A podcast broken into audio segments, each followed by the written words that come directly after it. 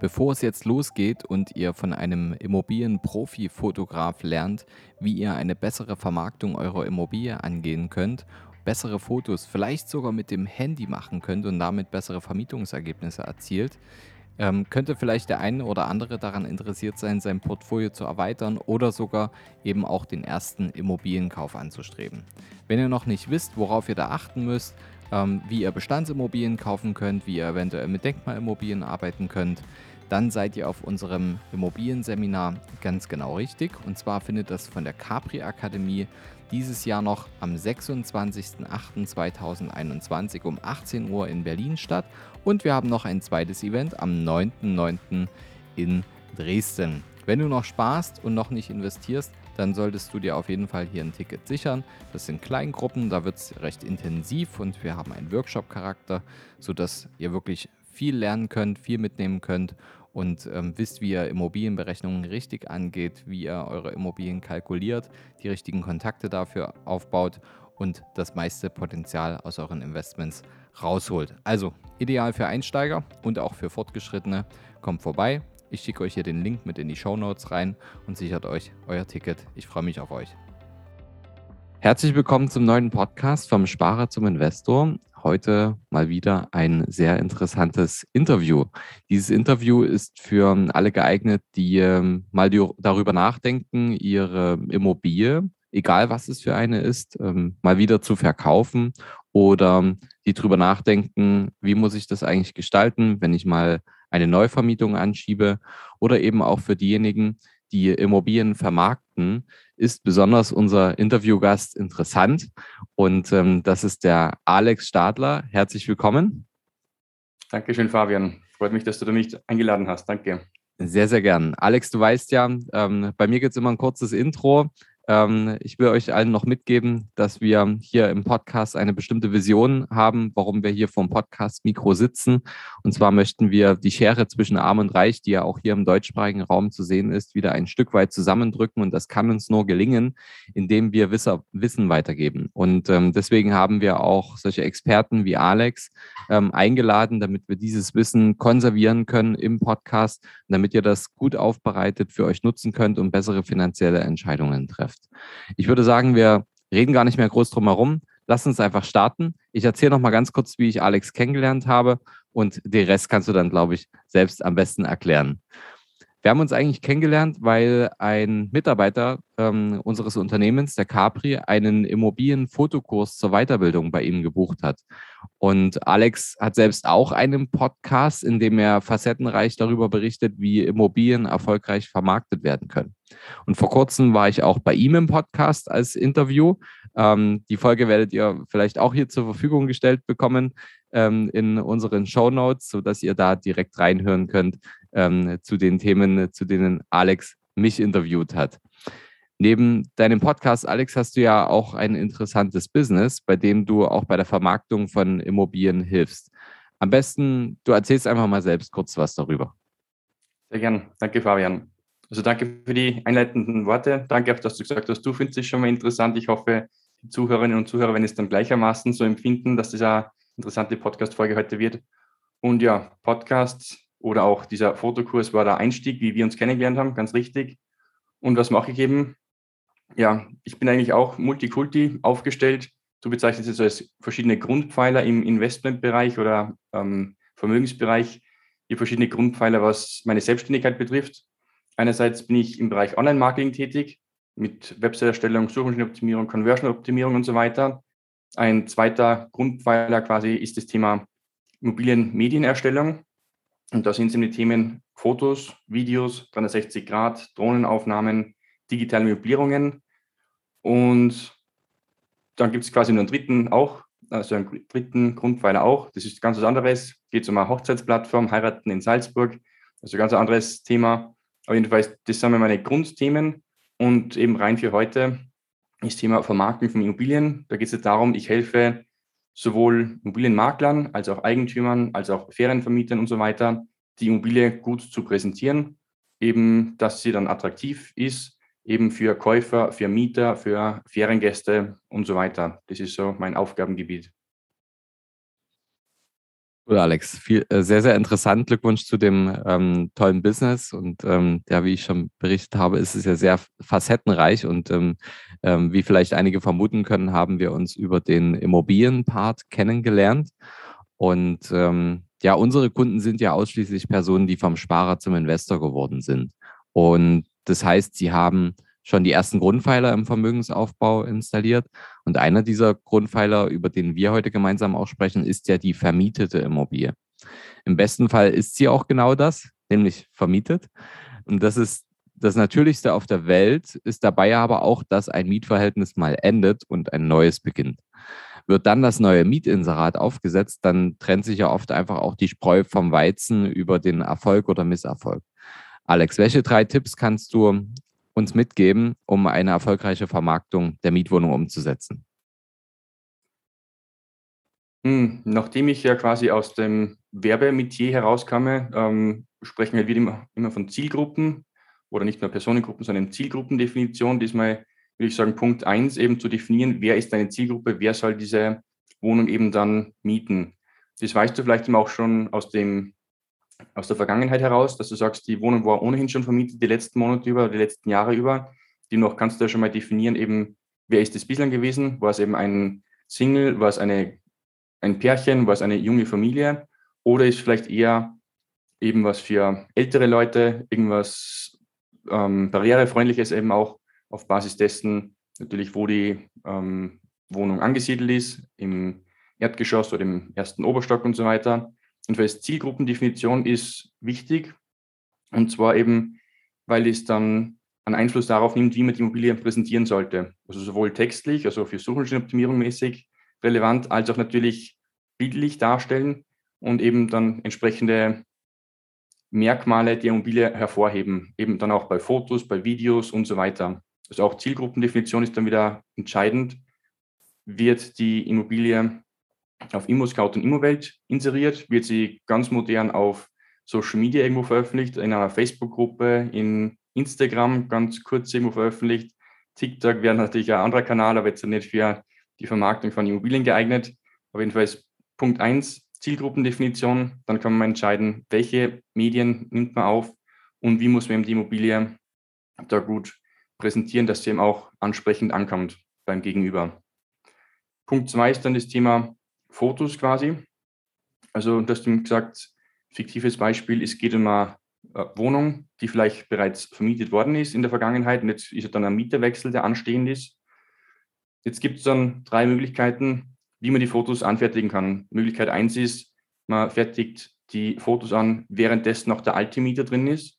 Demnach kann man halt Fotos anfertigen mit eben Möbliar.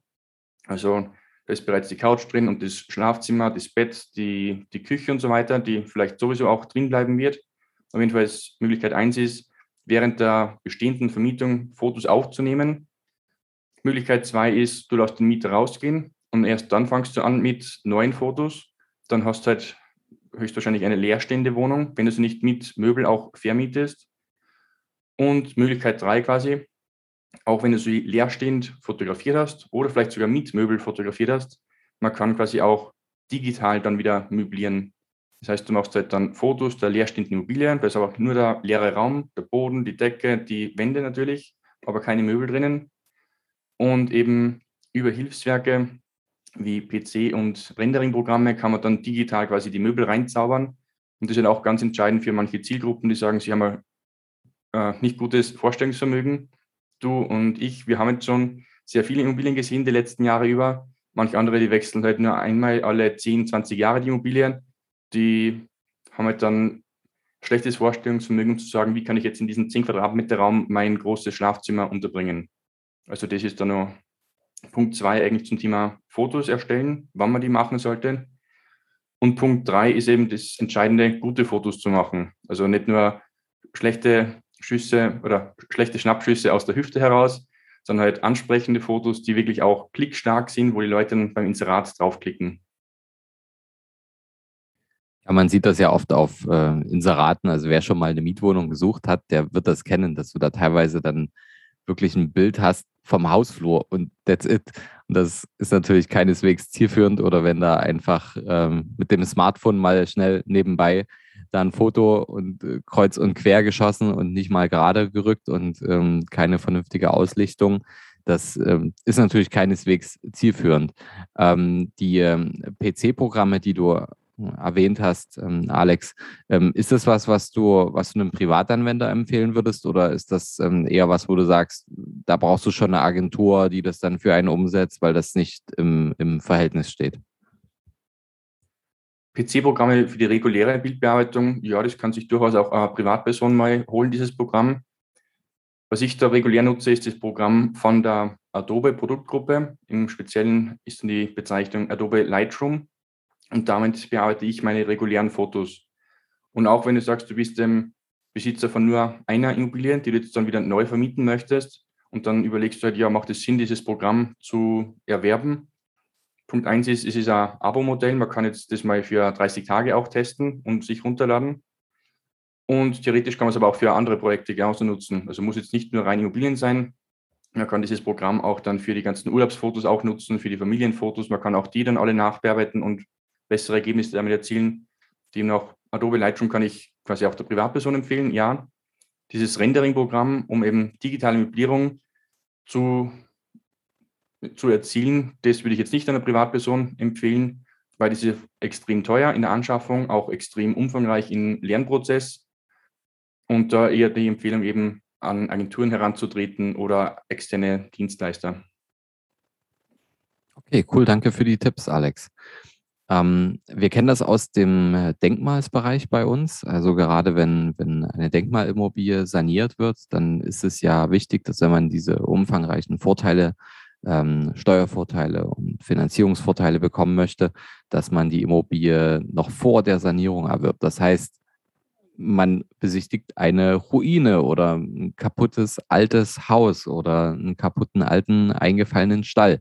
Und ähm, da machen wir es uns natürlich auch zunutze, dass man solche Renderings bauen kann, dass ähm, vielleicht der ein oder andere Käufer, der ähm, ja nicht das Vorstellungsvermögen mitbringt und die Fantasie mitbringt, sich das etwas besser vorstellen kann, ähm, wie das Ganze denn dann mal im Nachhinein aussehen kann. Und ähm, diejenigen, die das dann umsetzen, ähm, da gibt es einige davon, die, die, ich sag mal, den Königsweg des Immobiliens, Immobilieninvestments umsetzen. Ähm, so nenne ich es immer. Und ähm, für diejenigen, die diesen Königsweg noch nicht kennen, das betrifft Personen, die sich jetzt im Spitzensteuersatz in Deutschland mit einem Anlagehorizont von mindestens zwölf Jahren befinden und die dann eben solch eine sanieren, äh, zu sanierende Denkmalimmobilie als Investment erworben haben. Und ähm, mit den Sto hohen Steuerrückerstattungen, das, also das ist ja das tote Einkommen, was man hat, was sonst sowieso ans Finanzamt gehen würde, das nutzt man nur. Diese ähm, Einkommensteuer, die man zahlt, wandelt man im Prinzip in den Vermögensaufbau um. Und ähm, diese hohen Steuerrückerstattungen werden dann genutzt, um die Sondertilgung in der Finanzierung des Eigenheims zu investieren. Warum? Dort gibt es halt einfach fast keine Möglichkeiten, irgendetwas steuerlich geltend zu machen. Ähm, ich verweise da jetzt nochmal, weil das sonst den Rahmen sprengen würde, auf die Folge, ähm, die goldene Finanzierungsregel. Ich werde euch den Link hier auch nochmal in die Show Notes reinpacken. Hört da mal rein, wenn euch das Thema interessiert und betrifft. Ähm, ja, es wird aber der Tag kommen, an dem die Investmentimmobilie oder das Eigenheim, ähm, gehen wir jetzt einfach mal von einem Einfamilienhaus aus, Alex, ähm, dass die mal verkauft werden. Siehst du da Unterschiede in der Herangehensweise der Vermarktung? Und falls du Unterschiede siehst, ähm, welche wären denn das? Also ja, durchaus sehe ich da Unterschiede. Einerseits wieder das Thema Zielgruppe quasi. Zuvor haben wir über das Thema Miete gesprochen. Das heißt, du musst einen Mieter finden, der sagt, er möchte jetzt die Wohnung ja, mieten, ganz klar. Und jetzt geht es ja darum, eben dieses fiktive Projekt, dieses Einfamilienhaus zu verkaufen. Damit sprichst du wieder eben die, Ver na, die Käuferschicht eben an.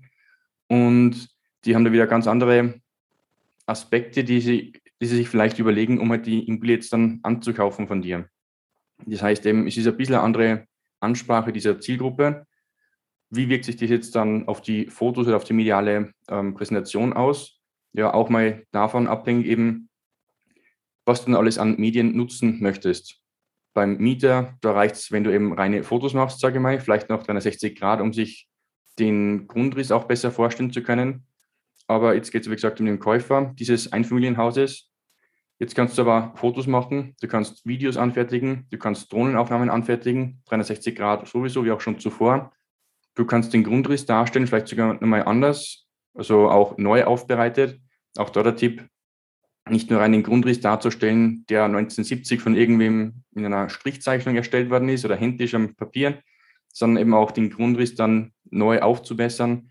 Gibt es Anbieter wie MacMakler unter anderem, schickt man dann den Grundriss hin durch als kleines Servicegebühr von, sagen wir, 12 Euro als Beispiel, kann man dann einen Grundriss umwandeln lassen.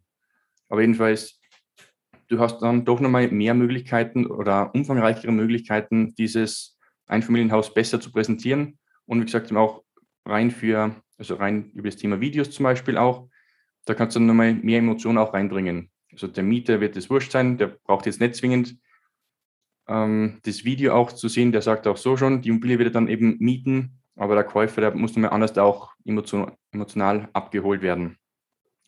Und aber auch das Thema Anzahl der Fotos sehe ich da vielleicht noch als entscheidend. Beim Mieter reicht es aus, oder sagen wir so, es gibt manche Makler von mir oder manche Kunden von mir, die ganz unterschiedliche Strategien verfolgen. Der eine sagt, er mag bewusst nur sechs, sieben, acht Fotos im Exposé darstellen, also ganz wenig eigentlich, obwohl es vielleicht da Immobilie ist mit 120 Quadratmetern und mehr. Aber er sagt halt, er mag nur eine kleine Anzahl darstellen, um die Leute unbedingt zu sich in die Immobilie zu holen, um dann auch in das persönliche Gespräch reinzukommen, um dann in der persönlichen Argumentation eben auch entsprechend gut verkaufen zu können, wo er halt oftmals auch der Profi ist, eben als Makler, als auch Verkaufsprofi. Bei einer Mietimmobilie oder auf einer Ferienvermietungsimmobilie ist es vielleicht oft umgekehrt, dass man sagt, man stellt mal 20, 30, 40 Fotos online die Leute sollen alles sehen und dann werden sie wirklich nur sagen, sie haben konkretes Interesse, erst dann soll die Anfrage reinkommen. Also auch da kann quasi der Unterschied sein, wie man die Immobilie dann präsentiert von der Anzahl der Fotos. So als Tipp. Also man merkt schon, die Herangehensweise ist da schon deutlich unterschiedlich. Ähm, gerade beim Einfamilienhaus, das ist ja ein sehr emotionales Gut.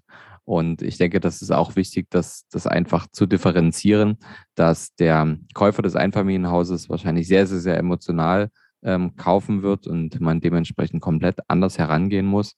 Wenn wir jetzt zum Beispiel über die vermietete Investmentimmobilie sprechen, da ist es halt natürlich komplett anders.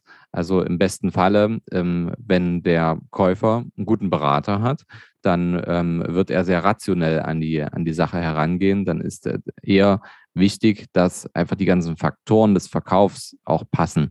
Also dass die Zahlen passen, Zahlen, Daten, Fakten. Und ähm, dass, wenn dann äh, zum Beispiel eine Besichtigung stattfinden sollte, dass einfach das vorgefunden wird, was man beschrieben hat.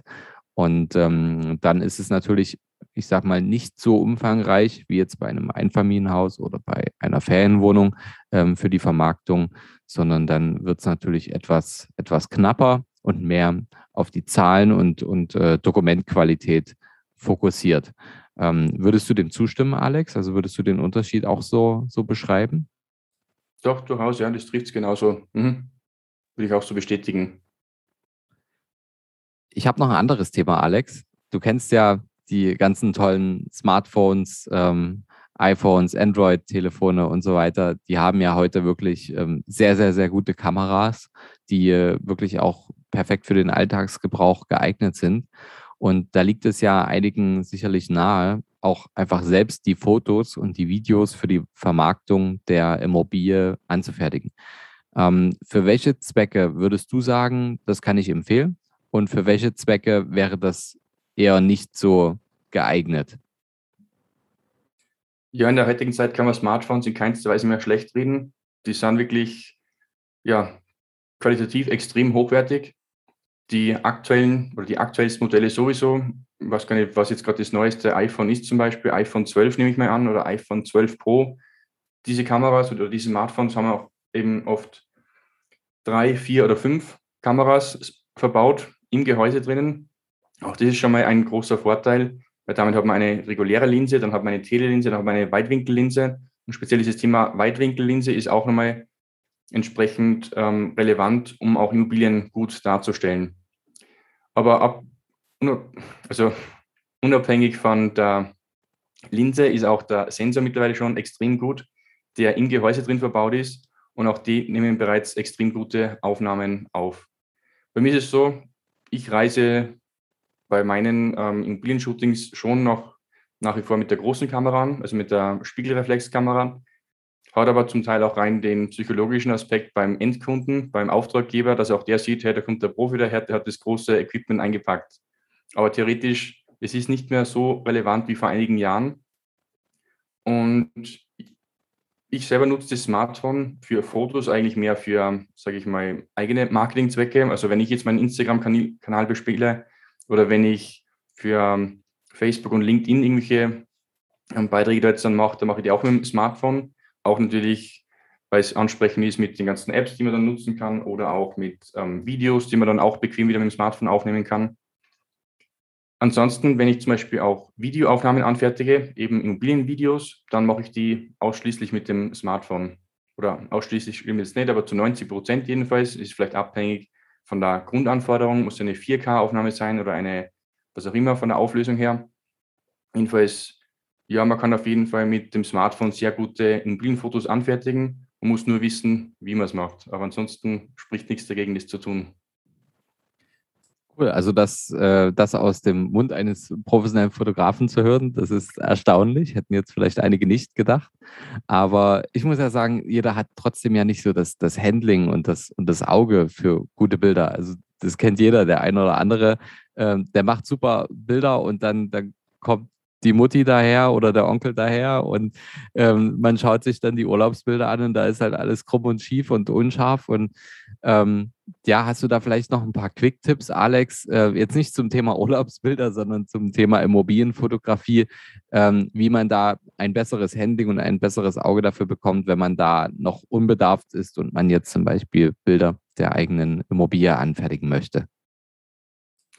Sehr gern, ja. Also es kommt eben schon darauf an, wie man die Kamera oder auch rein, wie man das Smartphone jetzt bedient.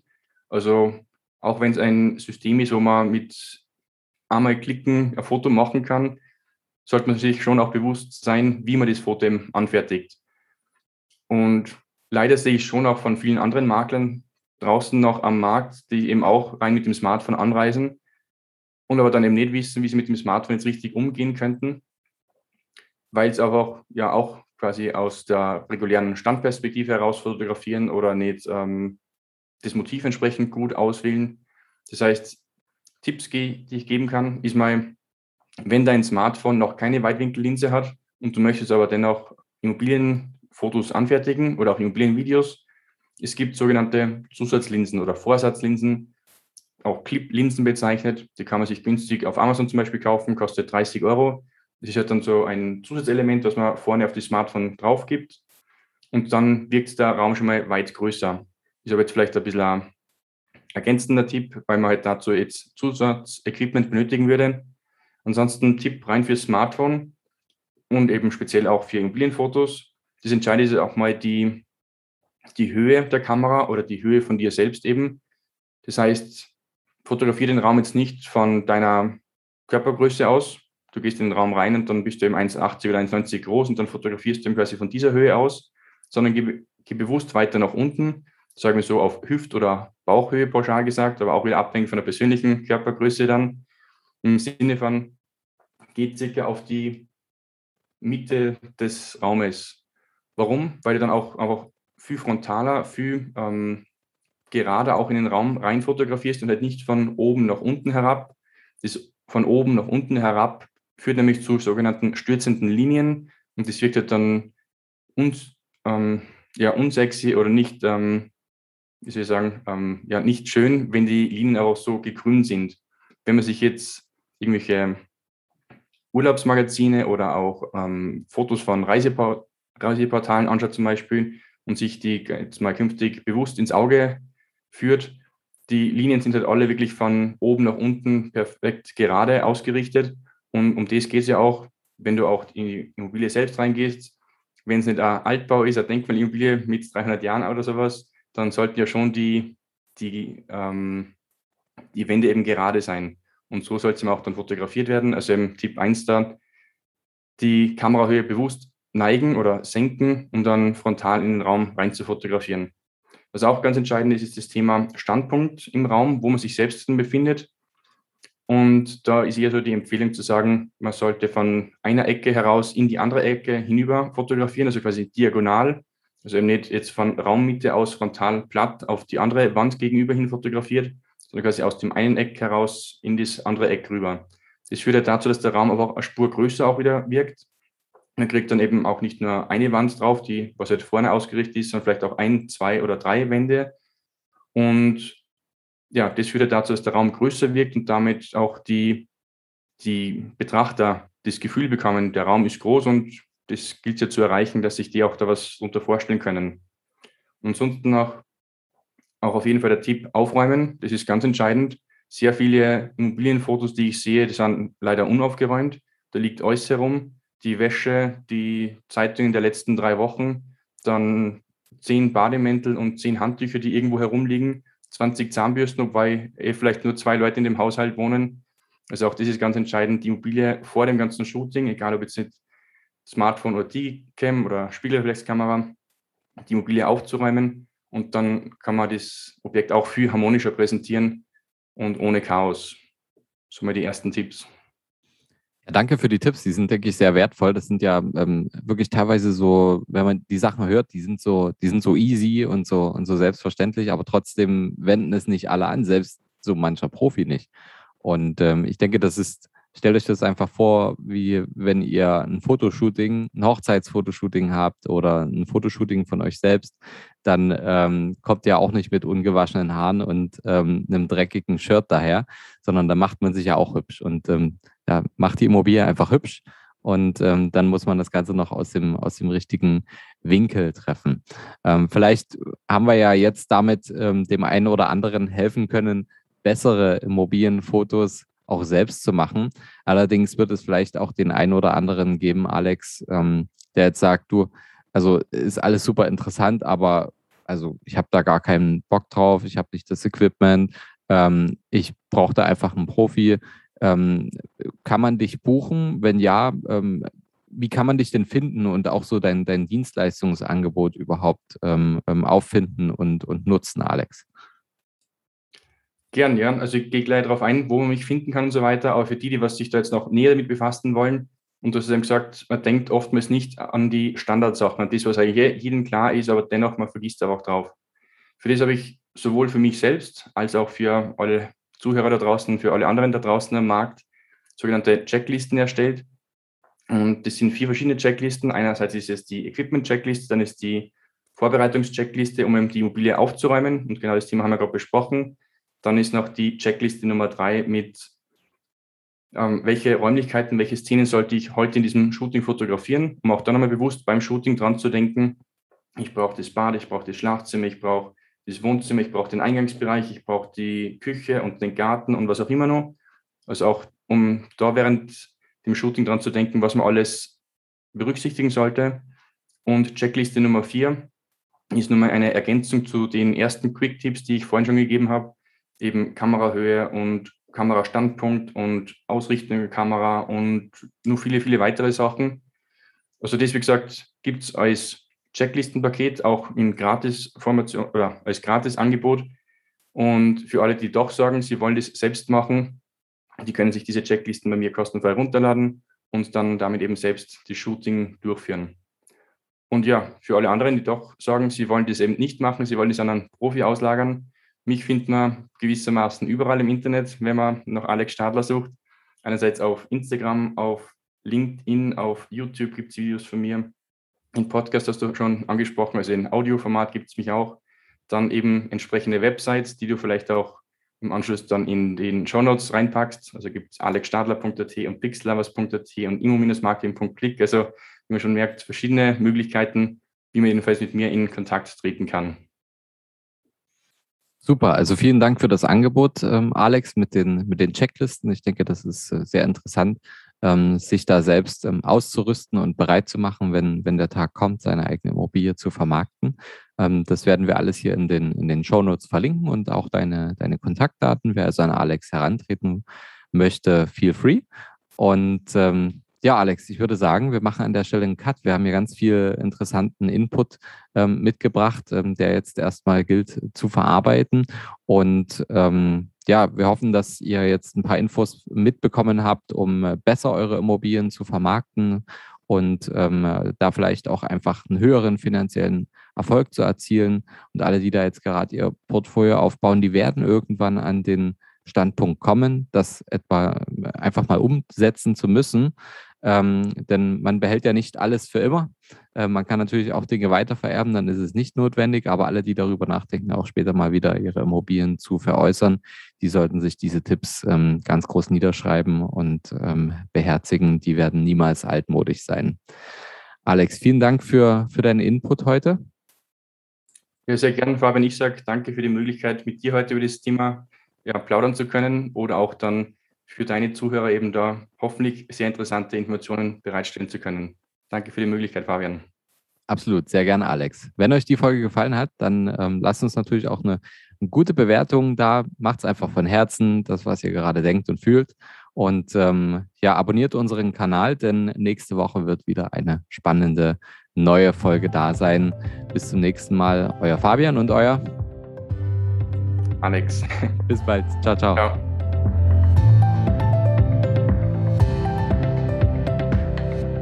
Hast du Fragen zur heutigen Podcast-Folge? Oder brauchst du Unterstützung, deine Investments erfolgreich umzusetzen, aus zu zahlender Einkommensteuer Vermögen zu bilden oder deinem Depot mal so richtig Aufwind zu geben? Dann schreib mir gerne bei Instagram. Du findest mich unter vom Sparer zum Investor, alles zusammengeschrieben. Oder du schreibst mir eine Mail unter schuster.kapitalreinvest.de. Die Mail findest du auch nochmal in den Show Notes. Ich freue mich, von dir zu lesen.